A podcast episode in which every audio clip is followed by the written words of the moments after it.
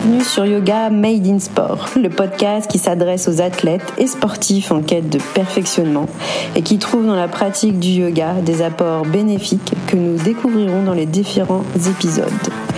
Je suis Aurélia, professeure de yoga à Soissons. Je vous délivre différents types de cours audio et des épisodes où je soulève les bienfaits du yoga en complément de votre activité et je tends à démontrer que le yoga se révèle une véritable plus-value dans votre pratique. Et n'oubliez pas que le yoga est l'allié du sport lorsqu'il est made in sport.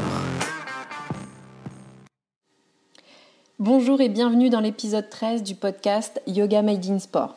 Du coup, dans cet épisode, j'avais envie de vous parler l'évolution des pratiques physiques et de la forme, qui comprend bien sûr le yoga, après le Covid et pourquoi c'est si important. Donc avant de commencer, n'hésitez pas à télécharger les épisodes précédents si vous voulez avoir peut-être un œil sur mon podcast ou vous abonner en haut à gauche. N'hésitez pas à valider ou donner un avis, une note 5 étoiles et vous pouvez me retrouver également sur les réseaux, notamment Instagram sur sanayoga.studio. Donc dans quelques mois, je vais lancer une offre en ligne pour les sportifs pour débuter et mettre le yoga dans leur pratique. Mais j'en parlerai davantage plus tard dans les prochains épisodes. Tout d'abord, j'avais à cœur à parler le post-Covid parce qu'il y a eu vraiment un, élan d'activité derrière le post-Covid après le confinement. Et j'ai étudié euh, différents articles et notamment un article qui était euh, très intéressant voilà, sur l'Institut national de la jeunesse et de l'éducation populaire, où il parle effectivement de la pratique sportive, de compétition ou non, après le Covid. Donc je rentrerai dans le détail euh, plus tard dans l'épisode. Dans un premier temps, je m'attardais un petit peu comment l'après-Covid a stimulé l'élan sportif des Français, tout simplement. Ensuite, la santé et le bien-être, le premier ressort des pratiques sportives. Et enfin, je, continue, bah, je, vais continuer un peu plus sur des statistiques, les différents points évoqués, euh, pour vous donner euh, une idée avec des pourcentages, sans non plus tomber dans l'excès, mais pour vous donner une idée effectivement de l'approche des pratiques sportives en compétition et non, et euh, l'importance du yoga dans la vie des pratiquants sportifs. J'ai fait également cet, épisode parce que je suis une formation en ligne Gibby's Line avec Cécile. Donc euh, une super coach pour euh, impulser nos programmes en ligne, qu'on soit prof de yoga, thérapeute ou dans différents domaines. Et souvent on m'a dit mais non, en ligne ça s'essouffle. Et Cécile nous, bah, nous, convainc, et avec des statistiques aussi, nous dire qu'il y a encore de l'avenir sur les offres en ligne, c'est-à-dire des programmes à proposer de qualité, avec du contenu de qualité, dans une cible vraiment précise. Donc moi, je m'intéresse énormément par rapport à mon vécu et mon expérience aux sportifs qui euh, ont fait de la compétition ou font de la compétition euh, seuls dans leur coin, mais il leur manque quelque chose pour aller plus loin, gagner en performance, et surtout qu'avec l'âge dépassé 40 ans, on commence à avoir vraiment des douleurs, et ça, le yoga permet vraiment de réduire ces douleurs. Et finalement, en tombant sur, euh, lisant différents articles par rapport au podcast, euh, j'ai trouvé très intéressant de m'attarder effectivement sur le dernier baromètre national des pratiques sportives qui font apparaître une augmentation de ces pratiques dans un contexte post-épidémique. En fait, ce regain d'appétence des Français et des Françaises n'est pas seulement imputable à la reprise des activités sportives habituelles, mais après deux ans de contraintes sanitaires. Maintenant, les personnes font désormais davantage de sport à domicile et moins dans des structures sportives en lien avec la montée en puissance, bien sûr, du télétravail. Il y a vraiment une cause à ça. Donc elle déclare par ailleurs plus souvent qu'auparavant faire du sport pour améliorer sa santé. Et ces tendances s'avèrent encore plus marquées chez les femmes et les plus de 40 ans. Il y a aussi les univers de la marche, de la course à pied, donc de la forme qui comprend le yoga, de la gymnastique aussi, sont les principaux bénéficiaires de cette hausse de pratique. Donc après le post-Covid, nous avons vraiment connu un élan sur les pratiques de yoga et de bien-être. Alors bien-être, je ne vais pas en parler parce que derrière le bien-être, on met tout et n'importe quoi. Derrière le bien-être, il y a le massage, euh, la sophrologie, voilà. Donc le bien-être, c'est un concept qui est trop large je ne vais pas m'attarder et utiliser ce mot, mais plus de la forme, parce que je suis en lien avec les pratiques sportives et qui comprend euh, le yoga. On peut voir également après le confinement, le Covid, l'épidémie, qui est toujours présente, mais différemment. Je ne vais pas m'étendre non plus sur le Covid. Mais la santé et la forme sont les premiers ressorts des pratiques sportives en fait. C'est-à-dire, je m'explique. Donc cette étude de l'Institut en 2018, 66% des Français avaient une pratique au cours des 12 derniers mois, en gros. Une majorité pratique au moins un sport régulièrement, souvent de manière autonome ou amateur. Les activités de plein air ou les moins contraignantes telles que la course, la marche ou le yoga sont privilégiées en fait pour les sportifs. Ces pratiques visent davantage à se maintenir en bonne santé ou à se détendre qu'à se dépasser ou à prouver une sensation forte ou aller dans le dépassement de soi, se faire mal. Pour les plus âgés, les moins diplômés, les bas revenus déclarent moins souvent une pratique sportive. Là, c'est socioculturel peut-être. Parmi les 34% de Français qui n'ont aucune pratique sportive, c'est-à-dire rien, c'est-à-dire une personne sur 5, souhaitent maintenant se remettre au sport et ceux qui ne le souhaitent pas invoquent d'abord le manque de goût pour le sport comme frein principal devant les problèmes de santé, les contraintes professionnelles et familiales et les questions financières. Donc c'est-à-dire qu'en fonction effectivement des revenus, ça joue aussi sur le fait de se remettre ou pas au sport, même si de plus en plus de Français se mettent à des pratiques sportives de plein air, de marche, de course et de yoga, parce que le coût est moindre, ils peuvent pratiquer seuls, chez eux, sans personne, sans contrainte, et la liberté aussi de pratiquer. Dans un autre domaine, en lien avec ce que j'avance au début, une pratique compétitive et intensive devient de plus en plus minoritaire. C'est-à-dire que 34% des Français de 15 ans et plus déclarent de ne pas avoir pratiqué d'activité sportive au cours des 12 derniers mois. Toutefois, la proportion de non-pratiquants passe à 25% si on intègre également les activités physiques et sportives à des fins utilitaires. C'est-à-dire, par exemple, voilà, se déplacer au quotidien à pied, en vélo ou en trottinette.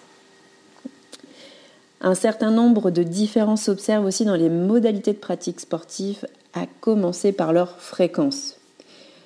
Les personnes faisant du sport plusieurs fois par semaine représentent la proportion la plus importante des pratiquants, 57%.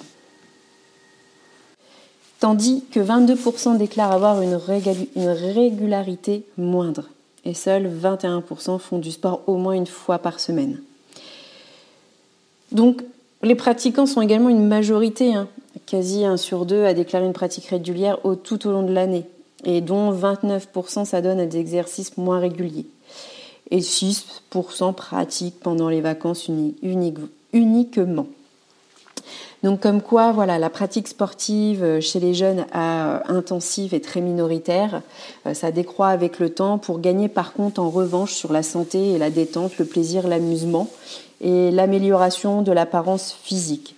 C'est-à-dire que tous ces facteurs, par contre, ont euh, connu une nette évolution après le, Covid et 3 personnes sur 10 pratiques des soit le yoga autour de la santé ou de la détente, euh, des activités physiques euh, sur le plaisir et l'amusement, ou encore des activités sur l'amélioration de l'apparence physique, c'est-à-dire la musculation.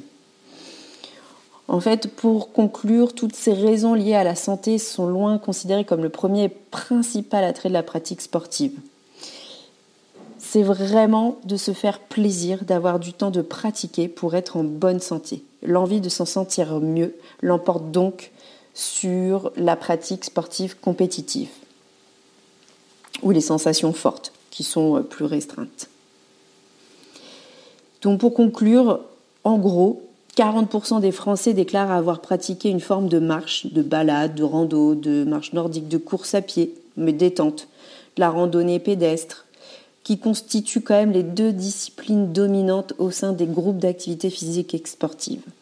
Ensuite, en deuxième position, vous avez dans l'univers du sport qui pratique, ou en tout cas l'univers des activités euh, physiques, entre guillemets, parce que le yoga n'en fait pas partie, mais c'est une pratique quand même où il y a une forme de dépense selon si on fait du yoga dynamique ou du yin yoga, on n'est pas du tout dans la même dépense et les mêmes bienfaits d'ailleurs, mais les activités en tout cas en seconde position qui deviennent très importantes, les activités de la forme autour euh, du yoga et de la gymnastique. Donc ces activités attirent de plus en plus de pratiquants. Plus de 22% des pratiquants d'activités physiques et sportives viennent vers ces activités complémentaires presque deux fois par semaine en complément de la marge de la course d'un trail. Et enfin, sur la troisième idée que j'aimerais apporter pour euh, conclure sur ce podcast, en gros, un sportif sur deux aime faire sa pratique seul, c'est-à-dire une pratique complémentaire à sa pratique euh, physique et sportive. Je ne sais pas, euh, comme on dit, la marche pédestre, euh, la course à pied, le trail, le jogging, etc. Et le yoga en ligne est devenu une très belle alternative en complément de leurs entraînements parce qu'il n'y a pas de cotisation dans un club. La liberté de faire ses séances quand bon leur semble et selon le temps contraint, c'est-à-dire avec bah, les événements familiaux, professionnels, etc. Donc cette importance relative de pratiquer à la maison pourrait surprendre, mais le développement de ces disciplines sportives naissantes, alors sportive est un bien grand mot, pareil, je mets un bémol dans sportive, mais je m'en expliquerai plus tard dans d'autres podcasts, parce que le yoga n'est pas considéré comme un sport, petite, je ferme la parenthèse, et apprécié aussi par les jeunes actifs comme le power stretching, le, le gainage, bien sûr le yoga, le pilate, qui favorise en fait cet exercice physique à domicile parce que les gens ont de moins en moins de temps à pratiquer un sport.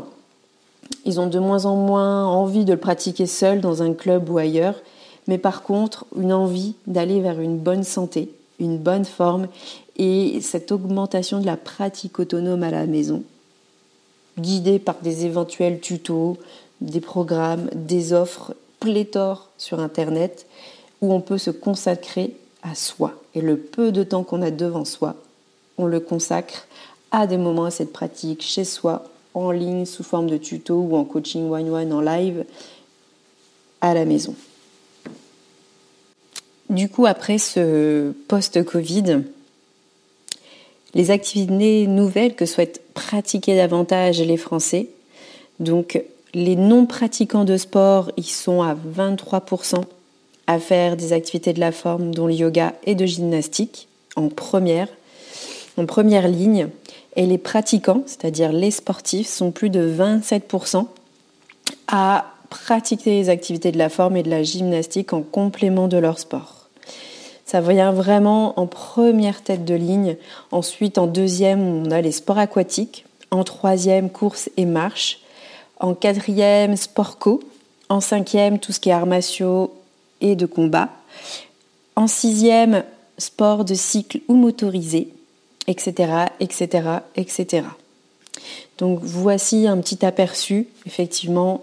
Euh, donc la source, ça vient du ministère des Sports et cette fameuse étude sur le baromètre national des pratiques sportives. Voilà. Donc n'hésitez pas après, si vous avez des questions sur le podcast où il y a des choses pas claires, euh, je peux vous y répondre par mail ou sur Instagram, aucun souci. Du coup, les deux principales euh, raison de leur absence pour de pratique, c'est-à-dire les 30% des non-pratiquants indiquent qu'ils n'aiment pas le sport. 25%, donc ce que je disais au-dessus, bah, c'est-à-dire précédemment, invoquent des problèmes de santé. Et 11% expliquent que le manque d'activité physique par des contraintes pro ou familiales. Ce dernier point est quant à lui le principal frein empêchant également les sportifs de pratiquer davantage ou de pratiquer voilà quelque chose en complément, loin devant en fait finalement les obstacles financiers ou encore les problèmes de santé. Voilà pour conclure par rapport à comment évoluent les pratiques sportives post-Covid et de la forme bien entendu avec le yoga. Donc voilà pour cet épisode un peu euh, dans les chiffres, mais euh, je trouvais que c'était très intéressant de l'évoquer entre les pratiquants et les non-pratiquants de sport par rapport aux activités nouvelles, entre guillemets, comme on l'indique le ministère des Sports, c'est-à-dire de la forme comme le yoga, où vraiment, euh, après le Covid, toutes ces activités de la forme ont pris un réel essor et notamment à pratiquer chez soi et en ligne davantage pour pratiquer euh, seul, pour être euh, libre euh, au niveau de son temps et de pratiquer quand le sportif ou le non sportif peut pratiquer. Donc on voit un essor des sportifs effectivement qui pratiquent des activités de la forme et également un essor des non-pratiquants de sport, en tout cas qui ne sont pas dans des clubs ou pratiquants sportifs ou de compétition, le sportif en général, ont augmenté aussi leur pratique vers le bien-être Or, plus de la forme, et c'est-à-dire vers la bonne santé. Cette prise de conscience du, bah, du Covid, du confinement, a eu un réel impact sur les Français. Et bien sûr, ces études ont été pratiquées à partir de l'âge de 15 ans. Voilà. Donc, mon épisode, je vous laisserai euh, toutes les notes voilà, c'est-à-dire euh, des liens, des documents, euh, les sources si vous voulez vous renseigner davantage ou aller plus loin. Donc je résume un petit peu les points, les différents points évoqués. Donc dans un premier temps, voilà, j'ai voulu montrer comment l'après-Covid stimule l'élan sportif des Français. Ensuite que la santé et la forme devient le premier ressort des pratiques sportives. Donc je nuance dans les pratiques sportives, il y a les pratiquants et les non pratiquants.